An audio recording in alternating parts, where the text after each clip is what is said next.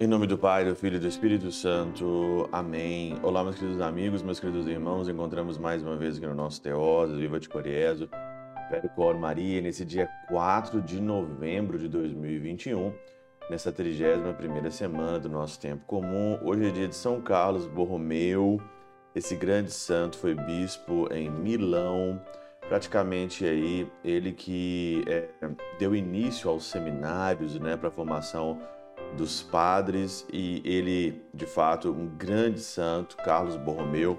Nós vamos pedir então a intercessão dele hoje, nesse dia, para nossa vida.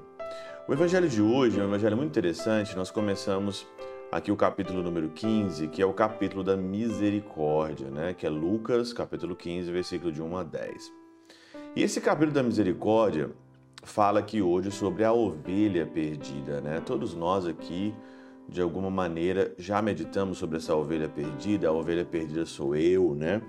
Sou eu que sou ovelha perdida, que deixei de as pastagens da vida pelo pecado e fui então aí experimentar outras pastagens e acabei me perdendo. Todos nós já meditamos, de certa forma, muito. Mas a gente nunca meditou sobre as 99 que ficaram aí no redil, em segurança. E eu aqui meditando sobre a catena áurea, e a catena áurea sempre traz, né, aqui é um jeito novo de lidar é, com, a, com as situações, né, e principalmente de meditar, de trazer um novo parâmetro para a meditação, sair do trivial e ver, enxergar através da hermenêutica uma outra reflexão. E Santo Agostinho, né, no seu questiona, questionamento, é, Questiones Evangelium, número 2, no seu verso 32, aqui citado pela Catena Áurea, ele diz que as 99 que ficaram no deserto representam os soberbos, que carregando a solidão na própria alma, por assim dizer, desejam parecer únicos. Interessante, né? Eu achei isso muito interessante, porque hoje aqui no Evangelho, o Senhor, então, que assim um de vós tem cem ovelhas e perde uma, não deixa as noventa e nove no deserto e vai atrás daquela que se perdeu até encontrá-la. Mas na realidade, quem se perdeu aqui? Ou quem está se perdendo? Uma coisa é você se perder, você cometeu um grande pecado e vai. Outra coisa é aquela perdição que vai comendo a tua alma, que é a soberba. E você pode ser uma pessoa muito soberba dentro do redil da igreja, quando que talvez é, pelo teu cargo, pela tua função, por você talvez já estar ou vai à missa, confessa, você pode ter uma soberba espiritual e você achar que você já está salvo, que você não precisa progredir, que você não precisa fazer mais nada. Essa é a soberba das 99 ovelhas que estão no redil do Senhor aqui, que perderam, que estão com a alma numa solidão, e essa solidão aqui é de fato numa tibieza, numa mornidão dentro da igreja, né? A solidão na própria alma, né? Para a perfeição falta-lhe a unidade. Desse modo, quando alguém se aparta da verdadeira unidade, falo por soberba.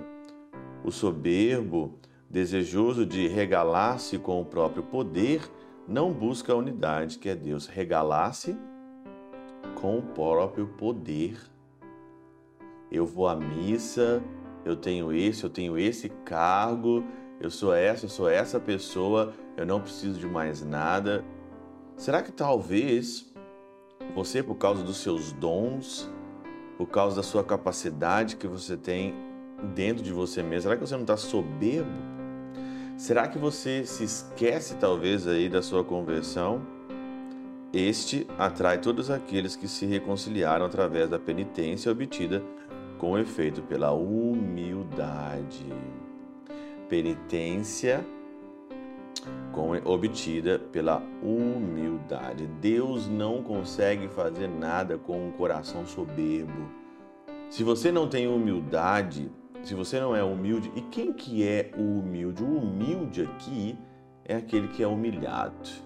Não tem como você adquirir a humildade, não tem como você ser humilde se você não for humilhado, contrariado nas suas coisas, chegando ao teu limite. E por isso, como é que eu vou conseguir chegar nisso? Eu vou conseguir chegar nisso quando eu tenho um coração aberto, um coração aberto através da oração, através do estudo, através da busca contínua da oração, e aí então Deus vai dar oportunidade imensa para você ser humilde. Mas esses 99 são aqueles soberbos que, através do poder, através dos seus dons, perderam a unidade. Vamos recuperar a unidade através da penitência que obtém a humildade. Pela intercessão de São Chabel de Mangluf, São Padre Pio de Peltrautina e Santa Teresinha do Menino Jesus, Deus Todo-Poderoso vos abençoe. Pai, Filho e Espírito Santo desça sobre vós e convosco permaneça para sempre. Amém.